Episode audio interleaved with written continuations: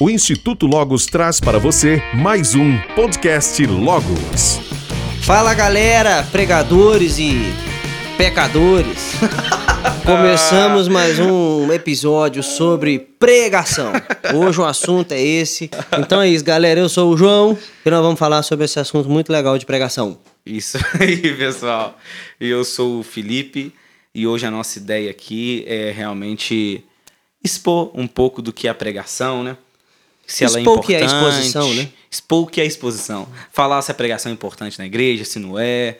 é, quais são os tipos de pregação. Então, para você que é um pregador, para você que não é, para você que Pra você que quer é um- pregar, É um pecador e precisa você ouvir que uma é um boa pregação. pecador, para você que é membro e tem responsabilidade, né? De na pregar. qualidade da pregação da sua igreja. Ótimo. Você deve se preocupar com isso, como, a como é a pregação da sua igreja. Muito bom. Então, esse episódio é para você.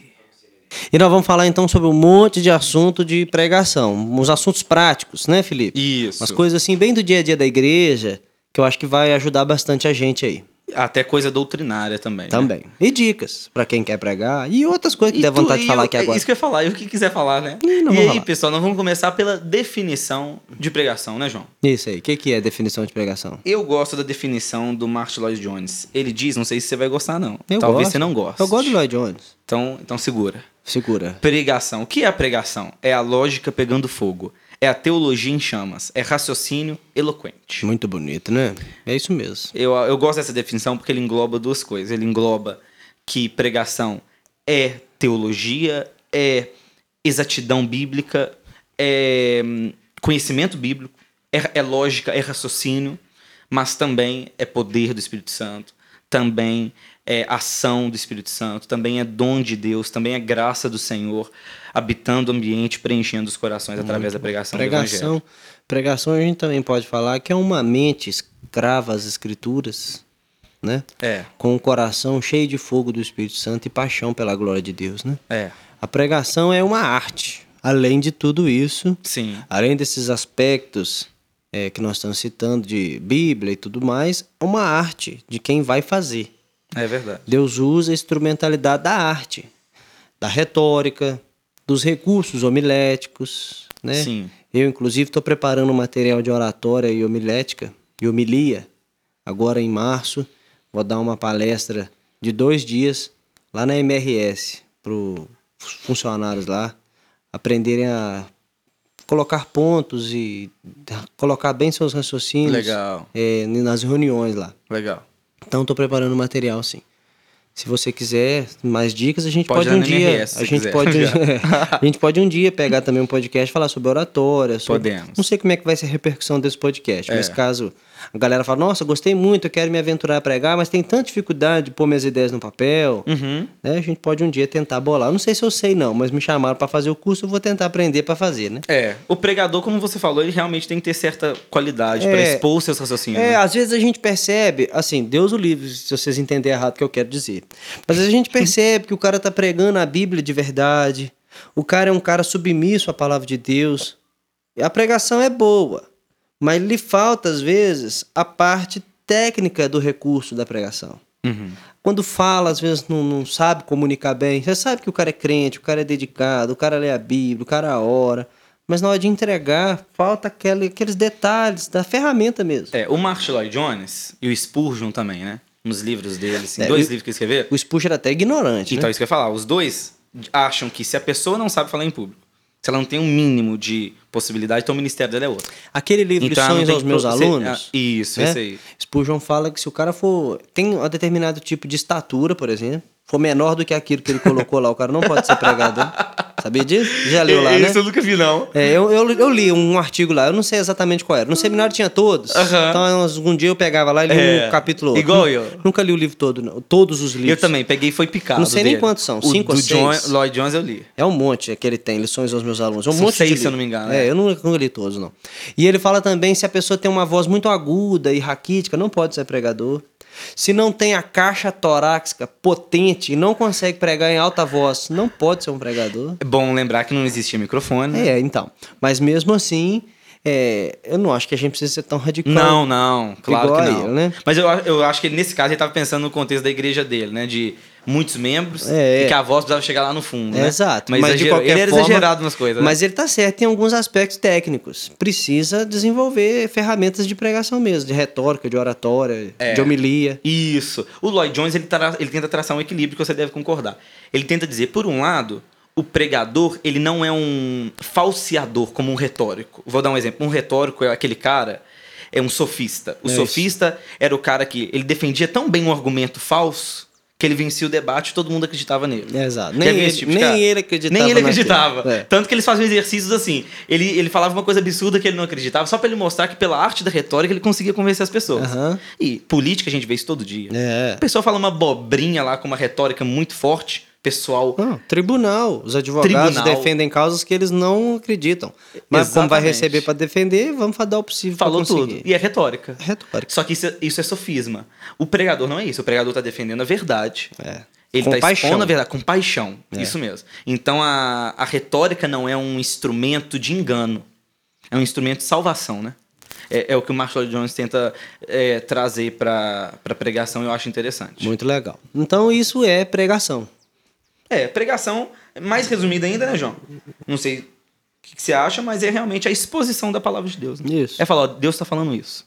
É, por Deus sua palavra. Deus mandou lhe dizer. Deus mandou. É, é, o, é o assim diz o Senhor, Certo. certo, baseado no Em que a fatos- Bíblia diz. Baseado em fatos reais. Em fatos reais. É, e existe, é bom separar, pessoal, pregação de púlpito e pregação ao ar livre. né? Então, Aqui era- a gente está falando da pregação de púlpito. Era isso que eu ia comentar agora. É, quem está ouvindo a gente, às vezes, não são pregadores, não são pastores, né? Não são gente que está assim diretamente conectada nessa parte da igreja, da liturgia religiosa de um templo. Sim, isso. Mas é possível que você adapte o que a gente está falando aqui Isso, é. a uma pregação informal. Claro. Aquele livro, e depois a gente vai tentar, reouvindo os podcasts, né? Tentar lembrar todos os livros que a gente cita. Tem que fazer esse compilado, colocando é. lá, né? Mas a gente esquece. No entanto, assim, a gente consegue lembrar daquele livro da Treliça E a videira. e a Videira. Um livro da editora Fiel, né? É. Do Colin Marshall. Esqueci o nome do autor. Eu é muito é bom esse livro. Então, e em um determinado momento, ele usa um capítulo para falar porque a pregação de domingo não é suficiente. Já leu esse capítulo? Não, não. não. Li, né? Mas não lembro, não. Ah, tá. o tempo que eu li. Mas ele fala isso, porque a pregação de domingo não é suficiente. Então ele começa a falar nesse capítulo que o, o pastor ou o pregador no domingo à noite, ele está treinando a igreja. né? o púlpito, é claro que é um lugar de evangelizar, mas é mais que isso, é um lugar de capacitar. É, o, o crente, quando ele vai à igreja no domingo, na quinta, na quarta, sei lá que o dia tem culto na sua igreja, você vai ouvir a palavra de Deus e sair de lá treinado. Até mesmo porque a estatística e a frequência, os números de quem é membro da igreja e quem é visitante nem se compara. A gente tem assim, eu vou falar da minha igreja, 95, 96% das pessoas que estão presentes, Sim. em termos de porcentagem, são membros. É. Visitantes é sempre um número muito abaixo. Sim. Muito abaixo. Mesmo nas igrejas que tem muito visitante, É. comparado à membresia, é um número irrisório. Então a gente tá ali, claro, para a pessoa que tá ouvindo o evangelho pela primeira vez, é verdade. Mas é mais do que isso, a gente tá treinando aqueles nossos irmãos que vão sair segunda-feira para trabalhar e precisam ser pregadores informais com base no que ouviram ontem. Uhum. Muito bom. Né? Então a pregação domingo não é suficiente. Uma igreja que tem só a pregação de domingo, mas não tem a pregação informal, e aí ele vai, aconselhamento bíblico, essas coisas que fluem naturalmente. Sim. Isso são mini pregações. Sim. né? Então a gente precisa estar munido disso para conseguir comunicar a verdade de Deus com paixão no dia a dia. Então eu estou falando isso justamente para quem estiver ouvindo a gente falar assim: ah, não vou ouvir esse episódio, é sua pregação formal. Não é. É sua pregação formal e também adaptações a pregações informais. Muito bom. Muito bom o que você falou. E mesmo na pregação de púlpito, igual você falou aí, é, como você disse, a pregação informal ela tem uma pegada muito evangelística. Aham. Concorda comigo? Concordo. O rapaz vai pregar na rua, por exemplo. Uhum. Um rapaz que vai pregar, eu tô falando do evangelista mesmo, vai pregar na rua. É, no, no ônibus, no, no, metrô, ônibus, no metrô. no metrô de Lafayette. No né? metrô de Lafayette, é. Ou vai pregar na praça. E é uma pregação evangelística. Que, como você disse, ele puxa muita coisa da pregação de É, púlpito e que mesmo. criticada demais, né? Criticada até pelos próprios crentes. É, Né? Tem vergonha de ver uma pessoa na praça falando. é. É, Tem um pouco de vergonha alheia aí, não sei. É, eu parece- amo quando tenho- eu vejo, né? eu- mas eu tenho visto isso entre, entre os cristãos. Muita vergonha alheia. Como se fosse mais bonito que esse cara, no particular, conversasse com uma pessoa ali e tal, e não ficasse fazendo esse show pirotécnico, evangelístico no meio da praça, sabe? Entendi. É como se fosse meio feio. Como se estivesse deixando o evangelho meio pobre, meio popular. É, sempre teve um pouco desse preconceito, né? Eu Quando acho. John Wesley começou a pregar, já existia esse Eu preconceito. acho. Mas aí tem um detalhe. É, tem muita coisa louca rolando na rua mesmo, que a gente vê com vergonha mesmo. Uhum. Muita coisa doida. É, mas eu tô falando do pregador, a gente tá falando do pregador correto. Recentemente me mandaram um vídeo aí do pastor Vampeta, né?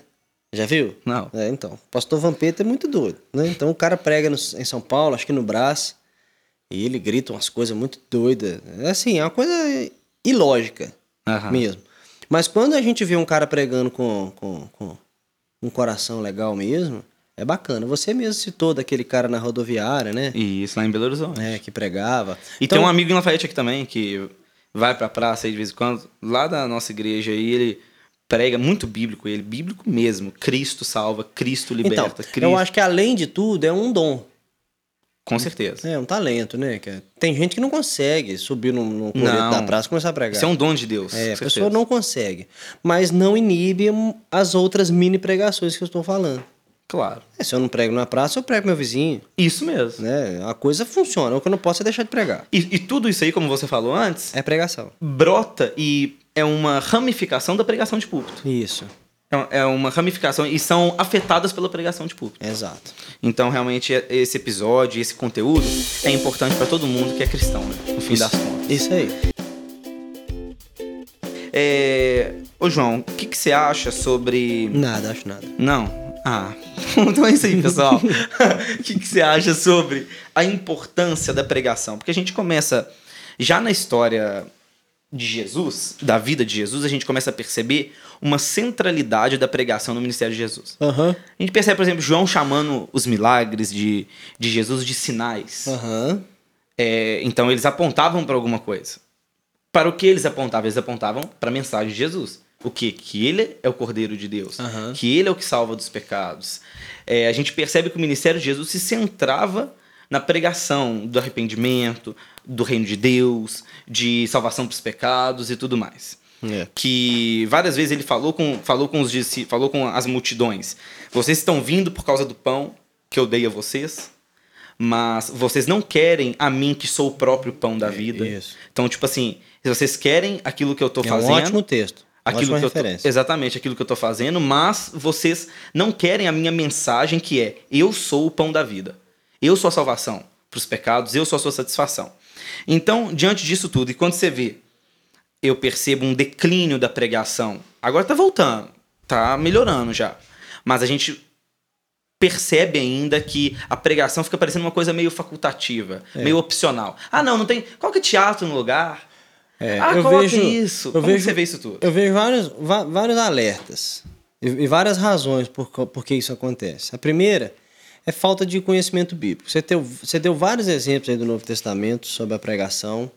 A gente tem vários exemplos do, do Antigo sobre pregação. É, até mesmo vários textos do Antigo Testamento que a gente tem dificuldade de ler são, na verdade, pregações. É verdade. Deuteronômio. Deuteronômio são cinco discursos Isso. né? É, os ma- a, ma- a maior porcentagem do Antigo Testamento é de profecias, É. Só pregação. Esdras, Neemias, só pregação. pregação. Moisés era um pregador. É. Então, assim, a gente não tem dificuldade. Então, a primeira coisa eu acho que é falta de conhecimento bíblico. Vou dar um exemplo. Jesus é, cura um menino possesso de um espírito surdo e mudo. Jesus podia falar assim: Não, eu vou fazer um show aqui de fé, né? Vou fazer aqui um teatro mesmo, vou expulsar esse demônio aqui de uma maneira Pirotécnico. pirotécnica. E tá bom, todo mundo vai entender. Não, Jesus prega para aquele pai, claro, num formato dialogal, que não é o nosso formato hoje, mas Jesus pregava em, em- em discursos. É a famosa pregação informal, né? Sim. E ele prega para aquele pai sobre o que é fé. Ali tem um grande, uma grande pregação sobre fé. E uma grande pregação para os discípulos sobre a, por que, que eles não conseguiram fazer aquilo ali. Uhum. Né? Então, ele, ele chega do Monte da Transfiguração Isso. e os, os discípulos falam, o pai fala, olha, nós não eu trouxe meu filho para os meus discípulos, eles não puderam. Conseguiram, não, é. E os escribas e os fariseus estão conversando por que, que eles não puderam. E aí Jesus começa a dialogar com aquele cara, o menino cai em processo lá, Jesus não expulsa o menino, Jesus continua conversando com o pai e deixa o menino em processo lá. Né? Eu fico imaginando assim, que bola, né? Podia pegar, chutar aquela bola, resolver fazer um golaço e tal, fazer um show. Ele não, ele finge que nada está acontecendo, continua conversando com o pai e o pai leva, leva o pai ao nível de desesperador e o pai fala assim: se podes alguma coisa, os discípulos não podiam. Se podes alguma coisa, tem misericórdia de mim. E aí ele fala: se podes, tudo é possível que crê. Então ele vai pregando ali para aquele pai. Então a pregação é muito importante. Sim, Eu, você citou, por exemplo, o texto da multiplicação dos pães. sim. Ele podia só multiplicar pão e ir embora. Sim. Mas ele testa o povo, ele prega, né? Ele, ele começa a falar do maná do céu, ele começa a pregar sobre o maná de Moisés. Isso, porque aquilo lá era um sinal É, da então. mensagem que ele estava Então trazendo. ele vai pregando, Jesus prega muito. É. A- a- quase 80% dos evangelhos são pregações que Jesus Isso. faz aos seus discípulos e não a não convertidos. Sim. Ele prega para os discípulos, com parábolas, com lições, ele está ensinando. Então, Tanto que na maioria das vezes que ele usa as parábolas, só para o pessoal entender, né? Era para esconder, não para revelar. é Né? exato. Ele estava ensinando os discípulos.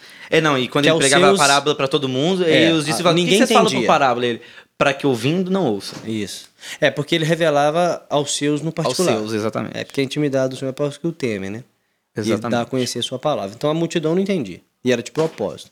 Então eu acho que um dos problemas é esse: falta de uma teologia bíblica de pregação nas nossas igrejas. É. Precisamos restaurar nas nossas escolas dominicais, nos cultos de semana, onde não há assim nenhuma exposição bíblica de propósito.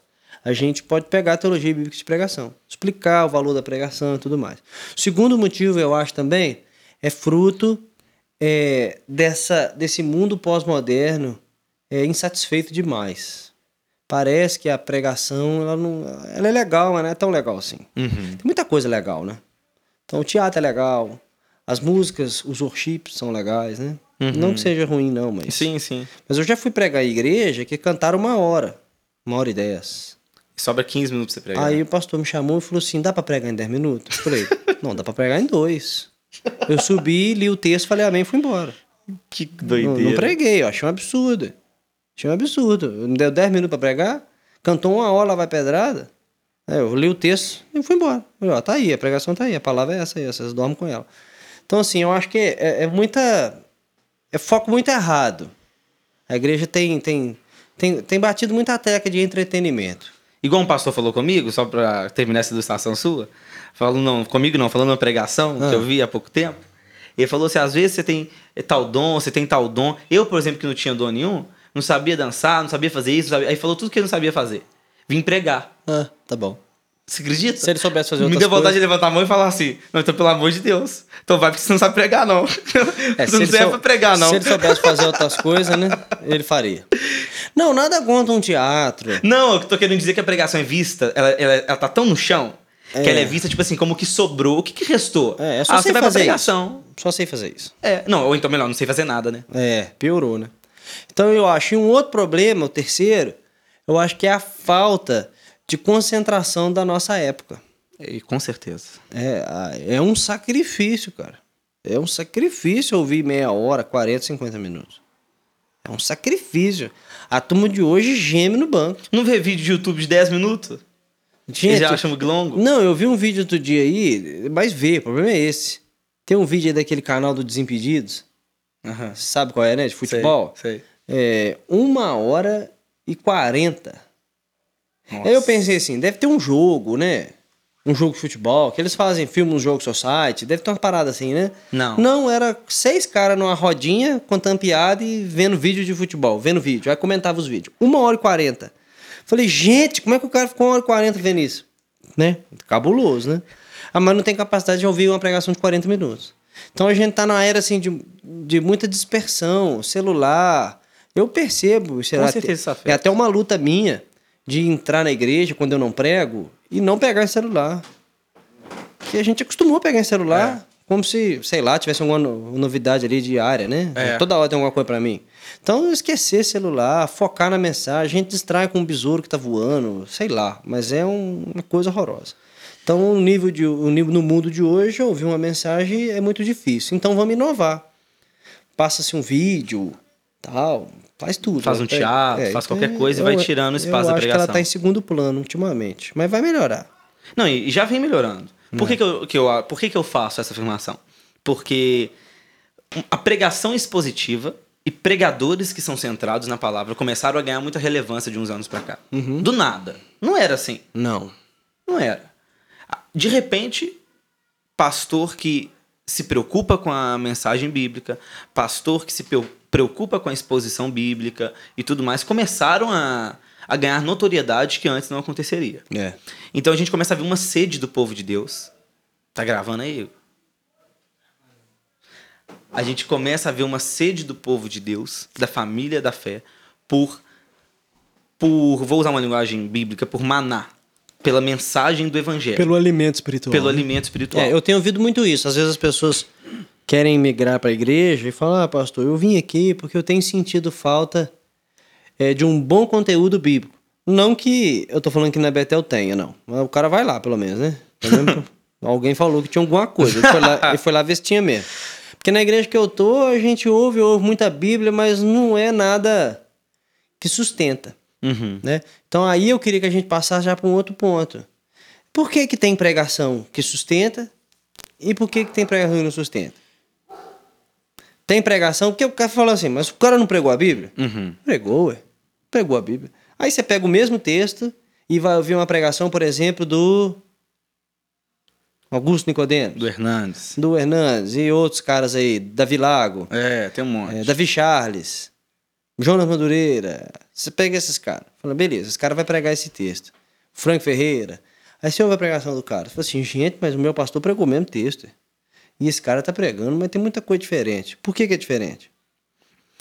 É, eu vou. Aí eu vou dar a resposta basicamente, vou juntar a resposta do Lloyd Jones, porque é uma pergunta muito difícil pra pra eu dar, né? Não, você então eu vou, responder. eu vou falar o que o Jones disse, Marshall Lloyd Jones disse, e o que o, o Tim Keller disse. Vou juntar os dois.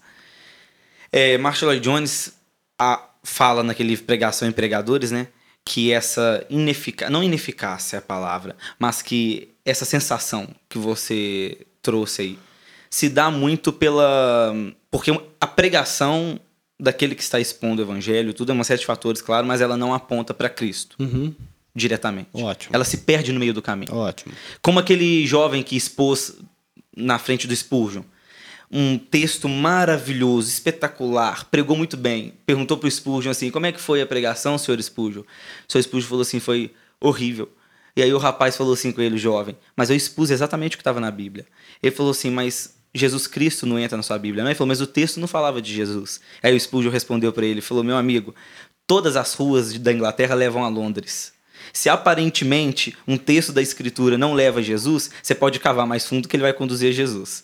Então, eu acredito que a primeira coisa é que esses pregadores que você citou, por exemplo, Hernandes eh, e outros, eles têm uma facilidade exegética e homilética e tudo já na mente deles, no coração, de entender como que um texto de Gênesis aponta para Cristo, como que um texto de, de Atos aponta para Cristo. Eu lembro durante o período seminário, a gente pregava nos cultos durante a semana e os nossos professores analisavam as nossas pregações. Então hoje era eu, amanhã era outro e por aí via, né? E teve um cara que pregou, pregou muito bem, exegeticamente assim, do texto muito bem definido. E quando ele acabou, o prof- professor falou assim: Olha, muito bonita essa pregação, só tem um problema. Se você prega num templo evangélico e numa sinagoga judaica ou numa mesquita islâmica, todo mundo vai aplaudir. Ou seja, Muito bom. Não mostrava o distintivo, né? não, é, é muito, muito moral. Aham. E Jesus mesmo que é bom não tinha nada. Isso mesmo. Então caberia no, o- a, pregação que cabe numa mesquita islâmica, numa sinagoga judaica e num templo é, evangélico, tá errada. Você falou tudo. Tá errado em algum lugar, né? Exatamente. Então é, é isso que você tá dizendo. Esse professor nosso comentou isso e foi, foi bem interessante. É porque muito. Você tocou num ponto moralista que é verdade. Muitas das nossas pregações hoje em dia que a gente ouve, João, não sei se você já percebeu isso, é. Faça isso, faz isso, aquele tom moral. É, vou dar um exemplo. Por que, que o Cláudio Duarte é tão legal? Isso. Não tenho nada contra o Cláudio Duarte. Nem a Sim. favor. Você até gosta das piadas. Não, né? algumas coisas eu ouço. Mas por que, que ele tem um- uma Você aceitação... é o Cláudio Duarte da Presbiteriana? Não, não mesmo. Por que, que ele tem uma aceitação tão grande de tanta gente? Porque ele não fala como tanta profundidade. Não, não, não fala de Jesus, vamos ser Coisas, sinceros. coisas radicais. Uma vez ou outra Não, ele fala. não, tá, mas Jesus é um, é um. Como que chama? Um amuleto moral. É, ele eu- não é aquele que Não, morreu eu- pelos pecados. não- por exemplo, eu não vejo ele fazer o que o Paulo Júnior faz. Né? Porque eh, nós estamos falando de dois pregadores extremos. completamente diferentes. É, O Paulo Júnior tem seus defeitos. Ele precisa melhorar muita coisa. é. Também ninguém aguenta levar cacetada de manhã, tarde e de noite. E acaba virando um legalismo. É demais. Mas ele toca em feridas. Sim. De verdade. Ele fala do evangelho de Jesus e tudo mais. O Cláudio Duarte, não. O Cláudio Duarte fala muito sobre a camisola da mulher, sobre, né? Sobre a, a, a cueca do marido, sei lá, essas coisas do dia a dia. Então todo mundo gosta. É. Porque a gente ri, ah, reflete muita coisa da nossa dinâmica de vida. E é aquilo ali, né? E pronto, acabou. É verdade. né? É bonito, é legal, é leve. Só não, que o evangelho- não que um texto ou outro ele não dê umas marteladas. Deve dar sim. Eu não sei, não fico acompanhando não. Mas vez ou outra acho que ele deve meter uma bola dentro, né? Mas o... o- Normalmente é essa coisa muito macia. Moralista, é. Então quando pega... E é importante o pessoal entender. Se pegar, o ímpio É. pula. Quando verdade. pega, o cara vai dizer, não, mas agora não gostei não, é. Agora você me acertou aqui, É. E a pregação é um... É, como diz o presbítero aqui da outra igreja aqui em Lafayette, falou que é um tiro de 12 no início e um tiro de 12 no final. é isso mesmo. É verdade. Você derruba na entrada e derruba na saída. E não é só porque é pesado, né, João? É porque o evangelho é pesado. Tipo assim, o evangelho olha pra gente e diz, né? Você é pecador, você está distanciado de Cristo, né? E do outro lado, o evangelho diz: Cristo morreu pelos seus pecados. Ele pagou o que você deveria pagar Aham. no seu lugar. Então ele é gracioso. É. Então, ao mesmo tempo que o evangelho é pesado, ele é refrigério. Isso. Só que o problema é que essas Amargo pregações, às vezes que a gente fala do Paulo Júnior aqui, pro pessoal não achar que a gente tá Nada tacando pé, não é isso, não. Porque às vezes tá só com um lado. Qual lado? Só o de mostrar que o evangelho é peso. Realmente te amassa, te afunda. Só que depois que o evangelho te afunda, o que, que ele faz? Ele vem te dando refrigério, vem com a brisa refrescante da salvação em Cristo. É, não, ninguém. Por exemplo, a gente prega a Bíblia, a gente não prega só na 1, Obadias. E mesmo quando prega, Tem a mensagem de redenção. exatamente, a redenção tá ali em Cristo. É. Então, gente eu acho que essas pregações, elas realmente falham aí. Porque não, no final. E eu sou fã demais do Paulo Júnior.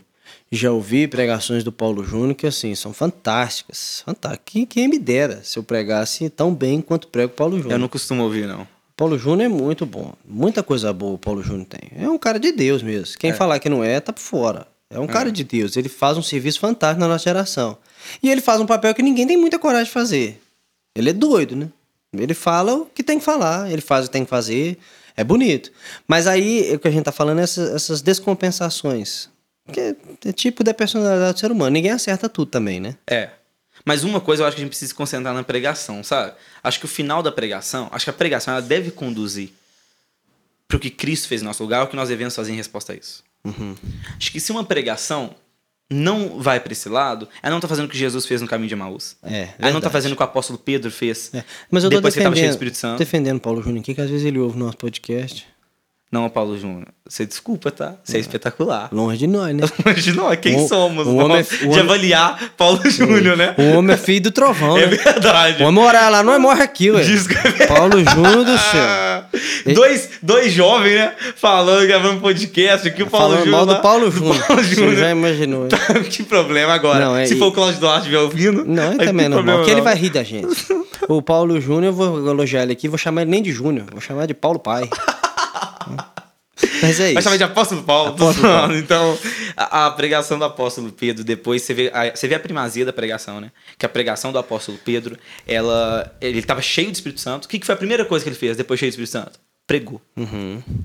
É, e foi uma Expôs, pregação... vocês crucificaram o Filho é, de Deus. martelada, a pregação de martelada. Exatamente. É nele que está a salvação, arrependam-se, que há de vir tempo de refrigério para vocês. Mas é o que você falou, é, é- é radical e doce, né? Radical, depois ele fala do refrigério. É doce e amargo. Exatamente. É amargo e doce, né? Então E- nós temos essa, pre- essa pregação. Não, e tem a outra resposta. Ah, tá. Que você perguntou, tem Beleza. duas faces, né? Tá que é a- dois lados da moeda, que o Tim Keller fala, que eu acho que é um ponto que o Tim Keller, eu acredito que você concorda com ele nisso. Ah, sim, por que que tem... Eu tô, tô me perdendo. A Pregações sua são pergunta foi, diferentes. por que Isso. que as- é, uma pregação toca tanto e a outra não? É. E aí o Tim Keller fala que uma não tem conexão cultural. Então vou dar um exemplo, é uma, você está pregando para um grupo de pessoas, só que aquilo ali não tem nada a ver com o que as pessoas vivem. E eu acho que às vezes faz falta uma Falta faz uma falta uma leitura percepção, uma. Uhum. leitura, exatamente, uma leitura do cenário ali É o entender. patos. É o pato. Patos, exatamente. É, Conhecer o povo. é, é conhecer esse esse público que você prega, porque não justifica, né? Tudo bem que o Lloyd Jones, ô João, tô falando até porque eu gosto desse assunto, né, gente? O Lloyd Jones, ele fala que todos os seres humanos têm um ponto em comum. Pecado e necessidade de salvação. Se você quer pregar alguma coisa que seja comum em todo mundo, desde o pós-doutorado ao analfabeto, desde a dona de casa ao CEO da Coca-Cola, É. você precisa pregar o quê? Todos carecem da glória de Deus, todos caíram em pecado, todos se afastaram de Cristo e necessitam da redenção em É, Cristo. do senhor da Coca-Cola ao CEO da Coca-Cola. É. Todo mundo tem que entender. Todo mundo tem que entender, exatamente. É, mas é isso mesmo. Eu acho que a sua resposta tá ótima. Além de a gente falar que ainda, às vezes, alguns pastores estudam muito pouco, né? Então, assim, é uma outra resposta. Você ouve uma pregação de um cara e fala, ah, legal, bonito. Aí você ouve do outro e fala assim, nossa, mas é muito diferente. Por quê? Porque um estudou. É, O outro leu o texto uma vez, notou três pontos e foi pregar. é verdade. Que é o que acontece muito. Muito. Muita. É, gente, preparar um bom sermão demanda, em alguns casos, dependendo de um texto, quatro dias inteiros de estudo. É, eu gasto umas 12 a 16 horas pra preparar um sermão. É. Eu tô, é claro que eu tô no início ainda, né? Tem pregadores que já estão Não, mais gabaritados, demoram gente- menos, né? Quando a gente começa. O John Piper faz em um dia, por exemplo. Mas John Piper não é padrão pra ninguém, né? É. Mas quando a gente começa do início, do início, como diz Spurgeon, você não pode pegar um texto antes de ter lido ele pelo menos 40 vezes. É. Começa por aí. Lê um texto 40 vezes. É. Aí de- e depois você tem vários processos. Eu não sei se a gente vai tocar nesse assunto, mas eu acho que poderia. Até inclusive agora a gente já está falando, É. né? Processos práticos da preparação de uma mensagem. Então vamos lá. Você leu o texto várias vezes. Depois que você leu o texto várias vezes, eu tive um professor agora de preparação de sermão, no mestrado, né? De pregação no Jumper. Legal. Esse professor falou isso, leu o texto várias vezes. Depois que você leu o texto várias vezes, anote a parte, o que você achou daquele texto. Ah, esse texto fala disso, disso, disso, disso, disso. Pronto, beleza. Agora faça uma leitura acurada do contexto. Do contexto do texto. Então leia o contexto do texto. Os, alguns textos que vieram antes, os textos que vieram depois. Quando a gente fala de contexto, a gente está falando de contexto remoto, que é a passagem mais próxima daquele texto Uhum. né, a passagem mais próxima ali Sim. daquele texto, tanto antes, tanto depois, e o contexto do todo, ou todo canônico, que é o contexto do livro todo, por que que Lucas está falando de dinheiro, Muito por bom. exemplo, nós estamos estudando esse texto aqui de dinheiro, então o que que Lucas fala? E o todo da Bíblia, a Bíblia toda ensina sobre esse assunto, então Muito tem um bom. contexto ali. Depois de fazer isso, a gente já foi um dia de serviço, né? Com Depois certeza. de fazer isso, você vai para o texto original do texto, da língua. Aí que eu, Se aí era- o filho chora a mãe não vê. Exato. Se é hebraico, vai ler o texto em hebraico. E ver as nuances do hebraico, os verbetes do hebraico, os verbos, os sujeitos, as preposições. Não é só pra você explicar pro pessoal, né? Não é pro pregador que chegar no púlpito e ficar falando assim, ó, porque o texto tal no grego. Não, não, eu vou é chegar pra lá. acabar com o pessoal nisso. Quem não. faz uma parmegiana não leva pra mesa o molho tomate, a mussarela, o Isso frango aí. cru. Não, ou leva a parmegiana. É verdade. Você come a parmegiana. Você não vai ver, Exatamente. eu não ponho as receitas na mesa. Então, quando a gente prega, a gente não fica falando, ah, porque o hebraico, sei o quê. Vez ou outra precisa, para conseguir explicar o que eu quero dizer. Sim. Mas é raro. Ou o grego, né? Ou em alguns casos o aramaico, a Bíblia tem alguns textos em aramaico. Eu nunca preguei, nunca vou pregar os textos em aramaico. Tem coragem nenhuma, que eu não sei ler aramaico. O grego e o hebraico ainda tem uma, um uma ajuda aí online. Arranha, é. Tem um logos aí que dá uma força. Agora o aramaico, nem isso. Então, assim, você faz isso. Olha o trabalho que já deu. Depois que você faz isso, você já leu, você já tem sua impressão do texto, você já leu no original, tal, você já definiu muita coisa. Você resume esse texto numa frase, que é o que o Karl Lacker, naquele livro Prega a Palavra, chama de grande, grande ideia. Todo texto da Bíblia tem uma grande ideia. Sim. O texto não tem 3, 4, 5 ideias. Ele tem 3, 4, 5 aplicações. Ideia ele tem uma. Tem um sentido. Ponto central. É um sentido. É um ponto central. Grande ideia. Então você define para você qual é a sua grande ideia. Após ter feito tudo isso, o que, que você faz? Você estrutura uma mensagem. Então eu vou falar sobre isso, minha ideia é essa. Tem uma pergunta de transição aqui, o ponto 1, ponto 2, ponto 3, ponto 4. Quantos pontos um sermão tem? Os presbiterianos vão falar que é 3. É, é. Os, É o- pecado fazer quarto. é, Sim. mas quantos pontos tem um sermão? O tanto de ponto que precisar ter. Tem sermão que tem um ponto, tem sermão que tem 10. Não sei, vai depender do texto. E aí, depois que você fez isso, aí sim você vai ler os comentários. Aí você lê mapa bíblico, comentário, dicionário de teologia, dicionário de filosofia. Aí você lê tudo que você quiser ler. Isso aí é pelo menos dois dias de leitura. Até você juntar todos os comentários, todos os livros, todos os caras. Aí você lê, junta tudo, tá? Depois que você acabou, olha só, você acabou, você preencheu seus pontos com comentários relevantes que você leu, tal, tal, tal. Você concluiu, esse professor fala comigo agora, ele falou o seguinte: tira o último dia do seu sermão, que você está produzindo ele, e olha a lista de membros da sua igreja. O hall de membros da sua igreja. Fulano, irmã fulano, tá, tá, tá. e vai montando as aplicações do seu sermão com base no hall de membros da sua igreja. Ele falou, deu até exemplos. Tira foto do fim do culto, de um mês assim direto, tira umas fotos do culto e pega as fotos e vê quem estava no templo naquele dia. Se a pessoa tem ido sempre. Então você sabe que ela vai estar lá. Não é sermão por encomenda, não. Ele está querendo dizer assim: lembre do seu público. É, só pro pessoal entender, né? Não é, É, pra. Não é, não, isso aí nem é pra mandar indireta pra Carapuça pessoal, não, não. né? Carapuça é pra não. assim, ó, esse aqui é engenheiro, esse aqui é pedreiro, esse aqui, Isso. nossa, cai- cairia bem na realidade cultural desse, realidade Isso aí, financeira desse. é. Cara, uma coisa maluca isso, imaginou? Você tirar um dia da semana pra orar pelos irmãos da igreja, lembrar quem vai na sua igreja e preparar um sermão que se adeque à realidade daqueles irmãos. Muito bom. Aí alguém perguntou, mas professor, a Bíblia não atende? Falou assim, atende, mas você é o pastor daquele povo. Então, assim, agora esse trabalho de pregação é um trabalho fácil demais, né? Segunda-feira de manhã você começa, à tarde você já acabou. Ah, é? É claro que não. Muito bom que você falou. É claro que não. E uma pergunta, porque o pessoal que tá ouvindo pode estar pensando isso. Mas Aí você pergunta tudo se opõe ao pastor. Espírito Santo? Pergunta pro seu pastor, você faz isso? Isso aí tudo se opõe ao Espírito Santo? Claro que não. A ação do Espírito Santo, tive- ao fogo do Espírito que brota do Então, pregador. o João Calvino fazia tudo isso. E até mais. E quando ele pregava, ele ainda fazia questão de decorar o que ele ia falar. Ele não levava papel. Né? É a famosa pregação extemporânea. Uhum. Que ele falava que se ele ficasse lendo o papel, ele limitava a atuação do Espírito Santo na vida dele. É, Então, beleza. pregação extemporânea. Então, beleza. Eu não decoro o que eu vou pregar. Também não, impossível pra mim. Eu escrevo tudo, irmãos, vírgula, nessa noite, Vai. vírgula. Eu, eu, eu prego assim, meu sermão O Lloyd Jones também era a favor dessa. Eu não consigo, eu faço só os tópicos. Não, se você pegar o meu sermão, meu, meu sermão dá 8, 9, 10 Eu páginas. já vi, você me mandou um dia 10 páginas, eu falei, que isso aqui, gente? Eu me perco no É, meio com da... vírgula, tudo, cada frase. Então, quando eu morrer, ninguém vai Dá querer ler. Ninguém vai querer ler. Não, mas eu vou publicar. Mas deixa meus- isso, deixa aí que eu cuido. Mas meus, publicar mas irmãos. meus netos, pelo menos, vão conseguir ler. Tudo que eu queria falar tá escrito lá. Eu gosto de fazer assim, eu não consigo fazer diferente. Eu queria fazer assim, só que gasta mais tempo, né? Gasta muito, mas eu prefiro, eu gosto, eu não consigo fazer de outra forma, Entendi. é pessoal. Mas então é um trabalho enorme, né? Pregar é um trabalho E enorme. se opõe ao Espírito Santo, que é a resposta? Ah, então. Aí esse professor meu, ele pregava e aí um, um- um- ele falou que no seminário um professor dele perguntou pra ele assim: quanto tempo você passou orando enquanto você produziu o sermão? Que alguém disse assim: se eu demorei oito horas para produzir, eu tenho que gastar mais oito orando. Então, se, você falou que demora de 12 a 16, você teria que gastar de 12 a 16 orando. Né? O Leonardo Ravenhill diz que o pregador deve deixar o último dia da sua pregação para orar por ele.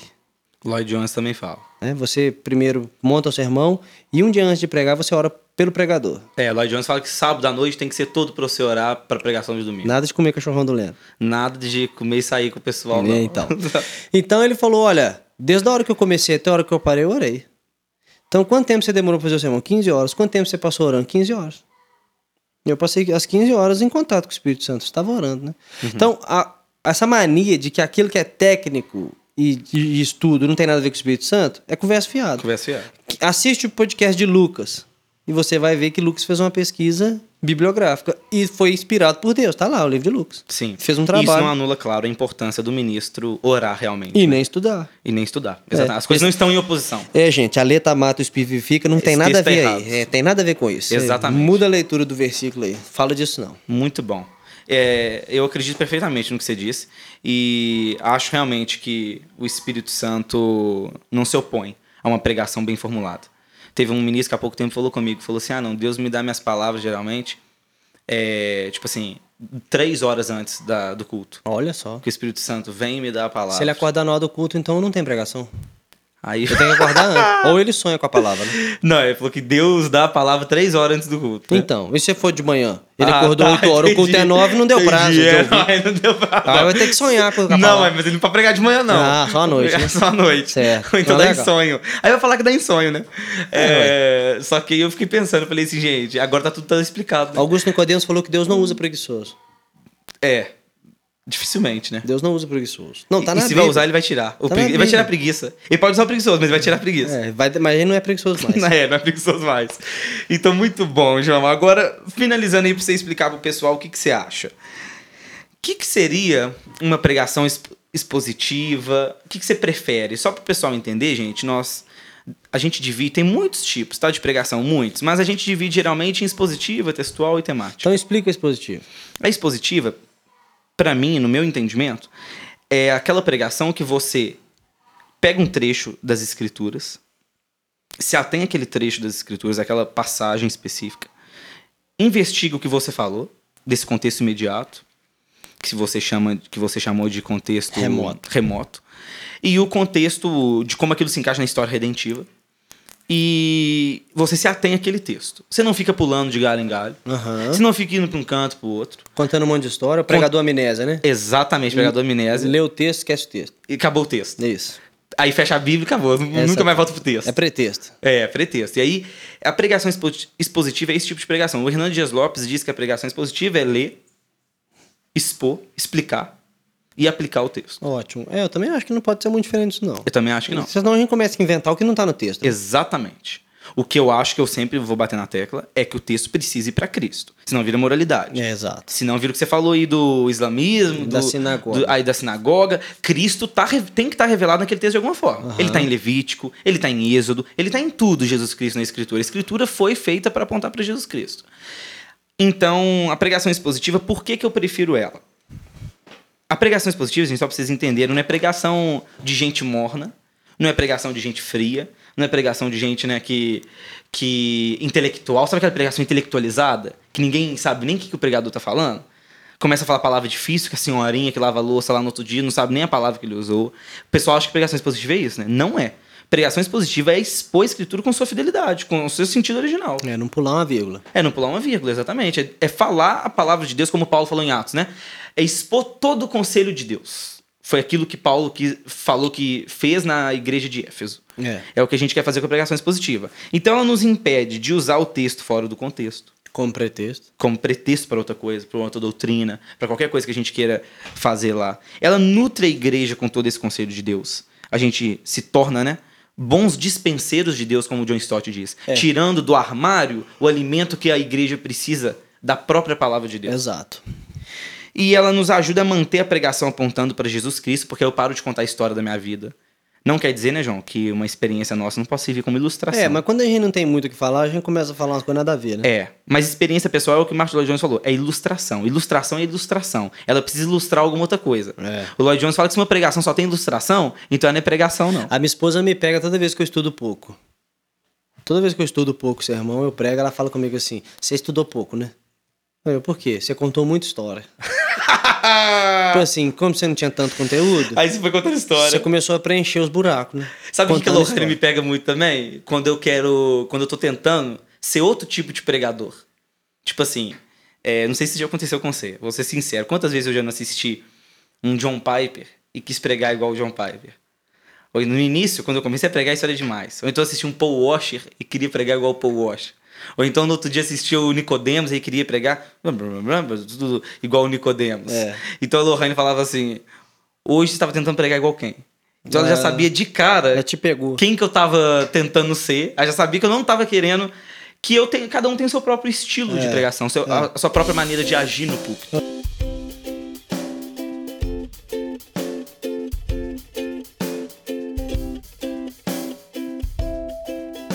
Aí tem a pregação temática. Temática, onde. A pregação Explica aí temática, pessoal. a pregação temática ela é perigosa. É, é, eu- O que, ela, que é a temática? ela cabe muito é, em Dia dos Pais, meu ponto de Isso. vista. Páscoa, Dia das Mães, Dia das Crianças, Natal. Natal, ela cabe. Ela cabe. Mesmo assim, é muito possível fazer uma pregação temática expositiva. Muito. O Spurgeon fazia era isso. Muito possível. Spurgeon era textual. Dá também. mais trabalho. Eu prefiro fazer logo uma pregação expositiva. Se eu tiver que fazer uma temática expositiva, são do- é dois trabalhos em um. Então faz logo a expositiva e resolveu o problema. Mas a pregação temática é quando a pessoa prega com base em determinados temas da Bíblia. Ela é muito perigosa porque a gente prega o que a gente quer. Isso. Então, Você define exemplo, o tema. É, nós vamos falar de santidade. Aí fica lá aqueles temas de santidade. Então você pode pegar um versículo de, e, e tem um problema ainda, que você começa a sair lin- pin- pensando da Bíblia, um monte de versículo que fala daquele tema. 200 versículos. É, ou pelo menos que você acha que fala daquele tema. E quando você estuda. Ó, uma das marcas mais básicas da pregação expositiva é exame de contexto. Isso. Exame de contexto. Hoje, com esse tanto de recursos que a gente tem de grego e hebraico já traduzido, a gente nem investe tanto tempo mais em estudar o original. É, A gente estuda contexto. isso mesmo. Porque o original tem muita gente mais inteligente do que eu que estudou, né? Com Então certeza. eu vou usar a tradução dos caras. Eu sou burro, não. Eu vou ficar fazendo tradução minha. Sou bem menos, menos burro que os caras. Falava isso com o Lohan direto, quando o pessoal me mandava traduzir o texto de novo. Traduzir de novo? Não, meu professor do. E eu não traduzo, não. professor de grego, de grego do Jumper ficou doido comigo quando eu falei isso. Ele falou: você tem que dar conta de fazer essa tradução? Eu falei: beleza, mas eu não sou melhor do que os outros que já fizeram. Os caras estudou 200 anos. Só isso, né? Não ficaram. Não, o cara não fez mais nada. O cara É. estudou grego a vida toda. A vida- Eu cheguei agora já põe uma cabecinha na janela. Vou traduzir meu texto. Traduzir, vai né? sair problema daí, não vai? Fala sério, né, gente? Me ajuda aí, né? Então, exame de contexto. A pregação temática, ela meio que dá a mínima pro contexto. Mais ou menos. Temática normal, né? Dá a mínima pro contexto. Porque você só pega versículo que você achou que tem a ver com o tema que você tá falando e você sai falando. Então é muito perigoso, pode sair muita coisa que não tá na Bíblia. Eu acho que tá, mas eu não estudei com profundidade. Uhum. Então, essa tem uma Bíblia que vende aí no mercado que eu tenho vontade de comprar todas e jogar fora. Achei que era pra você que você gostava tanto. Não, eu preciso de ajuda da galera aí. Se você tem Como uma, chama? se você tem uma, é, lance na fogueira ou coloque uns adesivos nos comentários dela. Que isso? é Scofield não, né? Não, é a Bíblia do pregador. Nem a do pregador expositivo, não, né? É a do pregador só. Não, é a do pregador. A do pregador expositivo é outra, né? É. É a do Hernandes, né? Acho que é do Hernandes. É. Não, tem a do pregador. É uma Bíblia da Sociedade Bíblica do Brasil, Ah. capa couro, preta de um lado e outra lado E por verde. que, que você não gosta? Porque ela é horrível. Ela vicia as pessoas, e muitos líderes de igreja têm ela. E são várias pregações que eu já ouvi de líderes de igreja dela. Que vem dela. Que eu já. tenho essa Bíblia. O cara prega, eu chego em casa, confiro, tá lá. Ele te dá um esboço. Então, assim, você leu, Josué, filho de Num, sei o quê. Tem lá quatro pontos. O cara Nossa. abre, pega aqueles quatro pontos e acabou, entendeu? Então é uma coisa pobre. Então a pregação temática, ela tem esse problema. Você acha ponto onde não tem, você fala coisa que não tem, só porque tem um tema ali que você quer falar. Isso mesmo. E isso tem um problema também muito grande, você começa a pregar para os outros, coisa que você quer que os outros ouvem. A pregação expositiva, ela tem uma vantagem que você, você... seguia muito com base, igual você falou, né? No que você tá percebendo, né? É, então, e você segue a agenda de Deus. Vou dar um exemplo. É, não é comum nas igrejas pregar-se textos da Bíblia de maneira sequencial. E eu tô fazendo aqui de adolescentes. É, então, isso é bom. Alectos contínuos, Isso né? é, é, isso é uma das características da pregação expositiva. Mas isso, isso não é. Ou, um sermão expositivo pode ser expositivo sem ser sequencial. Pode, é, isso. Mas é uma das características de ser sequencial um sermão expositivo. Eu preguei em Malaquias uma época, do início ao fim. Eu, Malaquias é um livro pequeno, né? E chegou um determinado dia que eu ia pregar no texto No que me roubais. O povo fala para Deus. E aí, um, antes do culto, um irmão da igreja me procurou e falou: Olha, pastor, eu queria oração que amanhã eu tenho que trabalhar e sexta-feira eu roubei no meu trabalho. Meu chefe ainda não sabe. Eu não sei o que eu faço. Aí gente orou, pensamos nas estratégias e falei, chega lá e fala a verdade, depende de Deus, né? Se ele vai te mandar embora ou não, aí é com Deus. Você tem que falar. Beleza. Aí, cara, no domingo, no mesmo dia, horas, segundos depois que a gente conversou ali, eu preguei nesse texto. E eu não peguei de propósito, no que me roubais. Tava lá. Tava lá. Sobre lidar com dinheiro, sobre oferecer o melhor para Deus, sobre não ficar com o olhar nas coisas desse mundo. Aí acabou o culto e ele falou comigo assim: Pastor, se, se eu não soubesse que a gente tava ouvindo Malaquias desde alguns domingos atrás, eu acharia muito estranho se eu pregar esse texto hoje, logo após eu ter conversado com você. Mas como era o próximo texto da sequência, veio a calhar na minha vida. Então eu acho que quando a gente prega expositivamente, a gente dá a capacidade da igreja ouvir a agenda de Deus, É a dieta verdade. de Deus. É verdade. É Deus que vai ditar o próximo texto. Espetacular. Agora, existe sensibilidade. Eu fui membro de uma igreja que o casal perdeu dois filhos. O cara perdeu dois filhos e a esposa no acidente de carro. E o próximo texto a ser pregado na exposição de juízes era o voto de Jefté. Então, assim, era meio impraticável pregar aquele texto naquele culto, sabe? Uhum. Aquele pai tava lá, ele perdeu os dois filhos e a esposa no acidente. E assim, eu acho que o voto de Jefté não. não ó, não sei. Eu, É posso, um bom- eu posso estar falando bobagem aqui. Se tiver, desculpa aí. Mas não dava. Eu, eu mudaria o texto. Mudaria o texto, esperava passar um pouco a situação. Porque eu acho que isso ia esmagar a cana quebrada, né, coitado do homem. Eu já tava triste. E aquela história de Jefté é uma história tão dura, né? O cara também perde a filha por causa de tudo aquilo, um voto impensado. Então, assim, eu não pregaria. Então, assim, é quem, quem Ou ouve... então você ia pra aquela interpretação que ele não perdeu a filha, né? É, então, mas quem ouve, é quem, é, é quem tem ouvido para ouvir ouça, que eu tô falando agora. né? É. É difícil. Tem que, ter, tem que ter sensibilidade, no meu ponto de vista. É, lá na Rede Adolescentes, a gente tá um ano e meio em Romanos. Um ano e meio em Romanos, desde Romanos 1. A gente tá em Romanos 13. Vamos, semana que vem, sábado, a gente entra em Romanos 13, versículo 1. E eu tenho percebido uma ação, assim, muito preciosa do Espírito Santo É, eu através nunca dessa consegui pregar, seguida. pregar livros tão grandes assim. É, eu eu selecionei Romanos justamente para dar um fundamento bíblico assim para os adolescentes pegarem isso. E você não alternou, não? Muita Não gente alternei. alterna. Não alternei. Faz, faz, por exemplo, a primeira sessão de romano, para e É. Não. muda, prega outras Tocamos coisas, direto. depois volta. Dezembro de 2019 nós começamos. Romanos 1. Hoje é, vamos entrar em março, né? 2021, tô em Romanos 13. O maior que eu fiz foi Apocalipse. Nó bem grande. É, na quinta à noite, nas quintas à noite. Eu demorei. Eu fiz quinta e domingo de manhã. Passei mais rápido. Quinta e domingo de manhã. Entendi. É? É, o que eu tô gostando é porque o, o texto de Romanos ele é muito versátil, né? Muito. Então, Paulo fala de 200 milhões de coisas. É, eu tive essa dificuldade em Gálatas. Que do início ao fim é a mesma coisa. Isso, Aí exatamente. começou a ficar, a igreja estava ouvindo, começou a parecer que eu estava falando as mesmas As coisas. mesmas coisas. É uma dificuldade quem prega expositivamente assim. É difícil é, mudar os caracteres básicos daquele texto com aquele que já passou ou com o que vai vir. É difícil. Sim. Agora, olha só o que foi uma benção, que os adolescentes hoje estão muito fixados no que é justificação, onde está a salvação deles, é no plano de Israel. E você passa por textos que você nunca escolheria antes. Verdade. Romanos 9. Quem prega Romanos 9? É. Talvez na presbiteriana se pregue muito, mas em outras igrejas dificilmente alguém passa pelo texto de Romanos 9 onde fala assim: é, eu tenho misericórdia de quem quer. Não depende do que corre. Mas Jacó aborrecia de Isaú. Exatamente, amei Jacó aborreci de Isaú. Então você lê textos e prega textos, porque aquilo ali é toda a escritura. Textos que de outra forma você não pregaria. É. E a igreja certamente é edificada quando aquilo é feito seguindo a orientação do Espírito Santo e glorifica a Deus. A gente tem que Verdade. terminar esse episódio, né? Verdade. Que já deu muito tempo. Mas para finalizar, o- como eu terminaria? É, o, meu, o meu conselho, se, eu- se é que eu posso dar algum tipo de conselho, né? Mas a minha mensagem final é que não há substitutos para pregação. Para mim. Não há substitutos. A pregação, para mim, eu nesse sentido, eu, eu venho de uma linhagem bem puritana mesmo. Para mim, ela é o ponto central do É, culto. Eu fui a Buenos Aires com a Evelyn, faz uns anos, e a gente visitou a igreja presbiteriana lá. É uma igreja muito bonita, nossa, enorme, linda, antiga, bem arcaica. E tem um, um- o púlpito do pastor, ele é colocado alto, Uhum.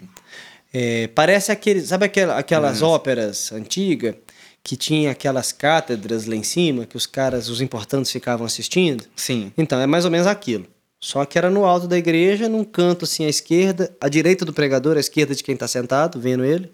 Ele subia naquele alto ali e pregava ali. É uma coisa legal, né? Que comunica isso, que a... agora é um momento mais elevado. Demais. Deus está falando. Porque uma coisa a gente está cantando, a gente está falando para Deus. É bom? É claro que é bom. Mas não se compara quando Deus está falando.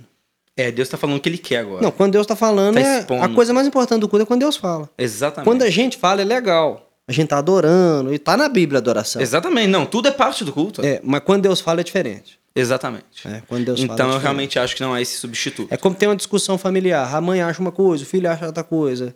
Ah, legal. Agora vamos esperar o que, que o pai vai falar. Né? Que quando o pai fala. Vai acabar a discussão.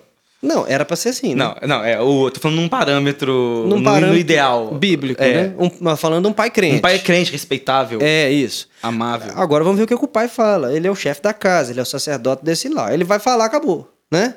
Tá certo, é, o pai tá falando. Agora, é assim Deus. A gente fala, o outro fala, todo mundo fala. Agora vamos ver o que, que Deus fala. Isso mesmo. O livro de Jó é isso, né? Exatamente. Não, o livro de Jó, você pegou um exemplo perfeito. Todo mundo fala, beleza, agora vamos calar a boca. Aí Deus fala, cinge os lombos, Isso. que agora eu vou falar Isso, e você vai me responder. É, exato. Ele começa a perguntar a Quem Jó. falava com palavras sem conhecimento? Agora eu vou perguntar isso Vou me perguntar, responde. você me responde. Você Então, tava Deus- lá quando eu fiz isso? Tava lá quando eu fiz Quando aquilo? Deus fala, acabou. véi. Agora Exatamente. cada um baixa a orelhinha aí e segue a vida. Em Atos, você vê que as autoridades romanas e judaicas, elas não se importavam do pessoal fazer milagre, de fazer obra social. Qual que era o problema deles? Não preguem esse Não nome. falem sobre não esse falem Cristo. sobre esse Cristo. Isso. Não falem desse nome. E aí que Pedro responde: Como vou deixar de falar do que vi e ouvi? importa mais obedecer a Deus que os homens. né? Exatamente. Então ali, o ponto, o ponto central era: parem de pregar pelo amor de Deus. Vocês querem fazer milagre? Faz. Vocês querem fazer obra social? Vocês fazem. Apesar de que o Império Romano não gostava também, porque parecia que os cristãos eram melhores e tudo mais. Mas isso tudo eles estavam dispostos a ace- a aceitar. É, Agora, se você não. pregar que só existe salvação através de Cristo, se você pregar que só que Jesus Cristo é o Senhor de toda a história, que Ele é o Senhor de todas as coisas, então aí nós vamos começar a ter problema. Pois é, no livro de Marcos, Jesus vai pregar, o demônio manifesta. Exatamente. O demônio queria que Jesus não pregasse. É. É igual um- eu te contei uma vez, né, que um rapaz do louvor falou comigo, né, uma vez no final do culto. Falou assim, porque se tirar o louvor, todo mundo some da igreja.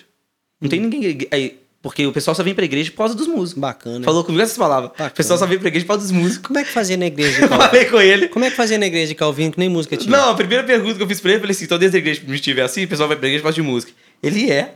Eu falei, é assim, o pessoal morria na fogueira por causa de música. Mas enfim, né? É, é só um ideias. equilíbrio, não é desvalorizando um. Não, é legal é, demais. É apenas o ver louvor é um bom momento para preparação da mensagem. Que é o que Lloyd Jones é a mesma coisa. O louvor prepara pra pregação. É, o louvor prepara, a gente acalma. Se o louvor deixa todo louva, mundo arrebentado pra hora da pregação, Dificulta. dificulta. Você pega pra pregar 10 louvor, o pessoal tudo desmaiado. Você começa a falar, o louvor, infelizmente, não cumpriu o papel dele num, É. num culto. Uma boa coisa a se fazer, eu, eu faço isso lá na igreja, eu converso muito com o Ministério de Música, é começar com as músicas mais animadas. As músicas mais animadas são as primeiras. É a última, de preferência, fala até pro pessoal sentar. Ora enquanto a gente canta, canta uma música bem tranquila, bem macia mesmo, bem suave, que o pessoal já vai acalmando. É, prepara pra mensagem. Você prega, é. Muito bom. Esse negócio de acabar louvor animadão não dá não, gente. É. Tem que acabar suave. Isso mesmo. Tranquilo mesmo, pra galera já ir sentando, relaxando. Então, pra você que é membro, é o que eu digo. Valorize mais a pregação. Isso. Ame a pregação, porque a fé vem pelo ouvir e vem pelo ouvir a palavra de Deus. Legal. O- a pregação é o método que Deus usou, é o meio que Deus usou, né? Não o método, mas o meio que Deus usou para revelar a sua, o seu evangelho, a sua mensagem, a sua ação na história. E é o que Paulo falou aos Coríntios, né? Que a palavra dele, que a pregação dele consistia em expor o Cristo crucificado. Então ele não falou que outras coisas, né? Que Em ah, sabedoria o- humana é linguagem de ostent- Exatamente. né? Paulo não falou assim, ah, minha obra é isso, ah, meu, meu negócio é isso, mas a pregação se consistiu nisso. Encerro com dicas do Piper. Beleza? Ótimo. Depois a gente posta lá o, o livro do Piper, Ah, e pra postar essas dicas aí também, né? Supremacia de Deus na Pregação. E o Piper dá dicas finais, eu quero dar pra vocês também, pessoalzinho. É, desperte sentimentos santos. Quem tá pregando precisa despertar sentimentos santos. Sentimento na pregação não é errado. Né? Se ele tiver na Bíblia, tiver legal. Ilumina a mente. Use a sua mente para pensar, iluminada na Bíblia. Sature com as Escrituras. A gente nunca vai pregar Bíblia falando assim, nossa, acho que tem Bíblia demais aqui. Quanto mais, melhor. Empregue analogias e imagens. Ótimo. Né? Deixa a mensagem é, Clara, né? de maneira é, é, é, que dá, tenha tato, que a pessoa possa sentir, entender, né? Faça sentido na vida da gente. É, e Piper é ótimo nisso, né? Nossa, E analogias e imagens. é. Use ameaças e advertências, né? A Bíblia tem os, os ai, não é à toa. Então use as ameaças da Bíblia, peça uma resposta, né? Quem está ouvindo precisa ir para casa tem que responder de alguma forma que ouviu. A pregação é uma, como diz Francis Schaeffer, é uma passividade ativa, né? A É. pessoa ouve, ela sabe que ela não pode gerar aquilo que ela está ouvindo, mas ela também não pode não responder aquilo que ela acabou de ouvir. Muito bom. Então, ela é passiva, mas ela é ativa. Sonde as operações do coração. Quem está pregando precisa saber. É, por que, que eu estou falando isso? Por que, que eu acho isso? Submeta seu Espírito Santo em oração.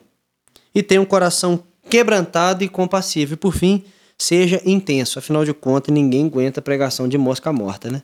A gente não está aqui no, no, no, na época dos puritanos, não estamos aqui no movimento do Reino Unido, É. nem lá nas Austrália para fora lá, que é, nos chinês lá metódico lá que fala baixinho, fala sem mexer, não. É aqui nós é latino, o sangue corre na veia da gente. E Então, Piper é um exemplo disso, né? tem que tem tem tem tem tem Piper pregando. Não, Piper é um, Levanta os braços. o Piper é um objeto, né? É. A roupa mais feia do mundo, já percebeu?